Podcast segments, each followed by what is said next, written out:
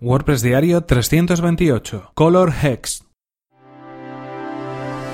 Estás escuchando WordPress Diario, tu podcast sobre desarrollo web con WordPress y marketing online. Con Fernand Diez.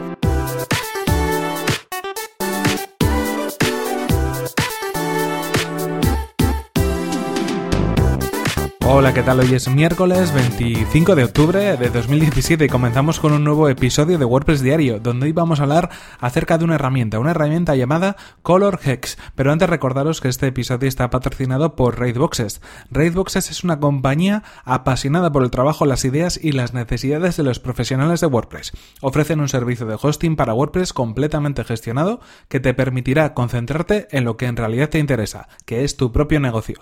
100% compatible con WordPress rápido y seguro. Disponen de copias de seguridad cada 4 horas, reglas anti-hackeo para WordPress y certificados SSL gratis. Y atención porque estamos de promoción. Puedes acudir gratis con Raidboxes a la WordCamp Santander 2017 que tendrá lugar los días 11 y 12 de noviembre y formar de esa manera parte de los más de 150 profesionales de WordPress que se reunirán en esa WordCamp. Accede simplemente a raidboxes.es barra WordCamp-Santander y entra en el sorteo de estas dos entradas que Raidboxes pone a vuestra disposición. Y continuamos ahora sí con el tema que nos ocupa en el episodio de hoy. Estamos hablando de una herramienta como hacemos todos los miércoles y concretamente hablamos de Color Hex.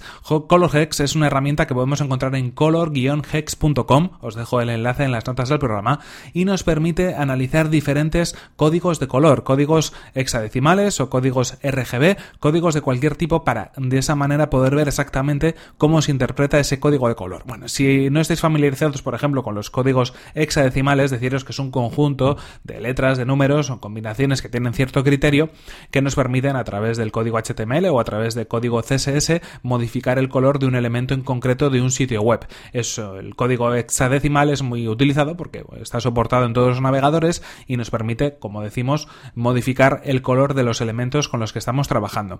¿Para qué utilizo yo esta herramienta y por qué la recomiendo? Bueno, cuando yo me encuentro de pronto una gama de colores que vienen, por ejemplo, en un logotipo, o que vienen, por ejemplo, en una página web heredada o de algún modo tengo que trabajar con un color, una de las primeras cosas que hago es introducirlo en, esta, en este sitio web, en color-ex.com.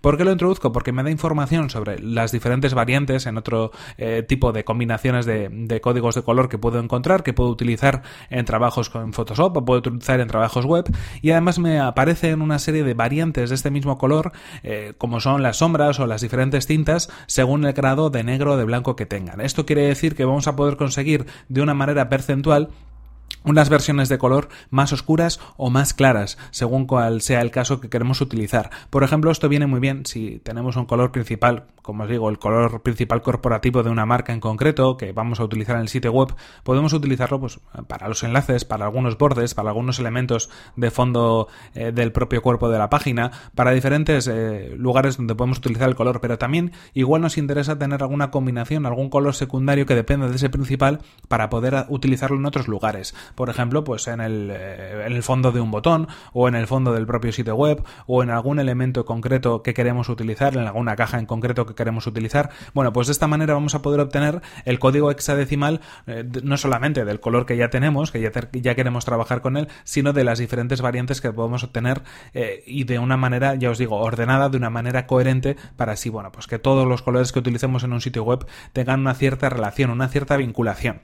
Además, también podemos encontrar pues valores de CMYK, por ejemplo, eh, que sabéis que es muy interesante, muy importante para el tema de la impresión, también los valores de RGB y otros eh, valores como pueden ser, bueno, pues eh, valores complementarios, valores opuestos, triadas de colores, es decir, combinaciones con cierta lógica, con cierto sentido, que nos van a permitir utilizar una gama cromática más interesante en los diseños con los que estamos trabajando. Además, nos incluyen algunos atajos en cuanto a reglas de CSS, en cuanto a combinaciones, y es en un solo, en una sola búsqueda, simplemente introduciendo el color en concreto con el que queremos trabajar, en esa página tenemos toda la información. Además, nos permite crear un enlace, un enlace único para ese color que podemos compartir, pues por ejemplo, con otros compañeros con los que estemos trabajando y darles toda la información que nosotros previamente hemos localizado. Ya os digo, para mí me resulta una herramienta muy interesante, muy sencilla, la vengo utilizando y la tengo a mano cuando estoy trabajando sobre todo en la hoja de estilos de, de un sitio web y espero que bueno, si no la conozcáis, la probéis y si os parece interesante, pues eh, también la empecéis a utilizar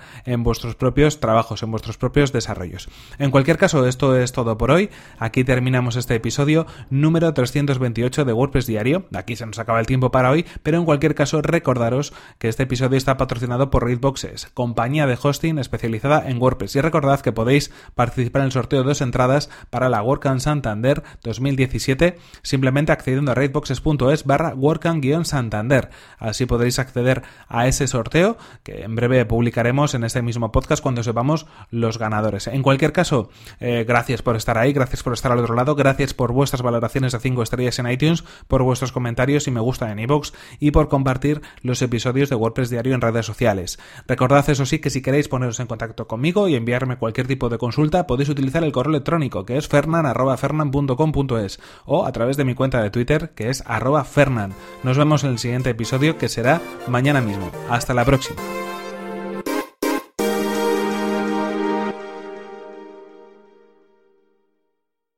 Hoy me ha costado arrancar, ¿eh? Pero venga, corte para aquí, corte para allá.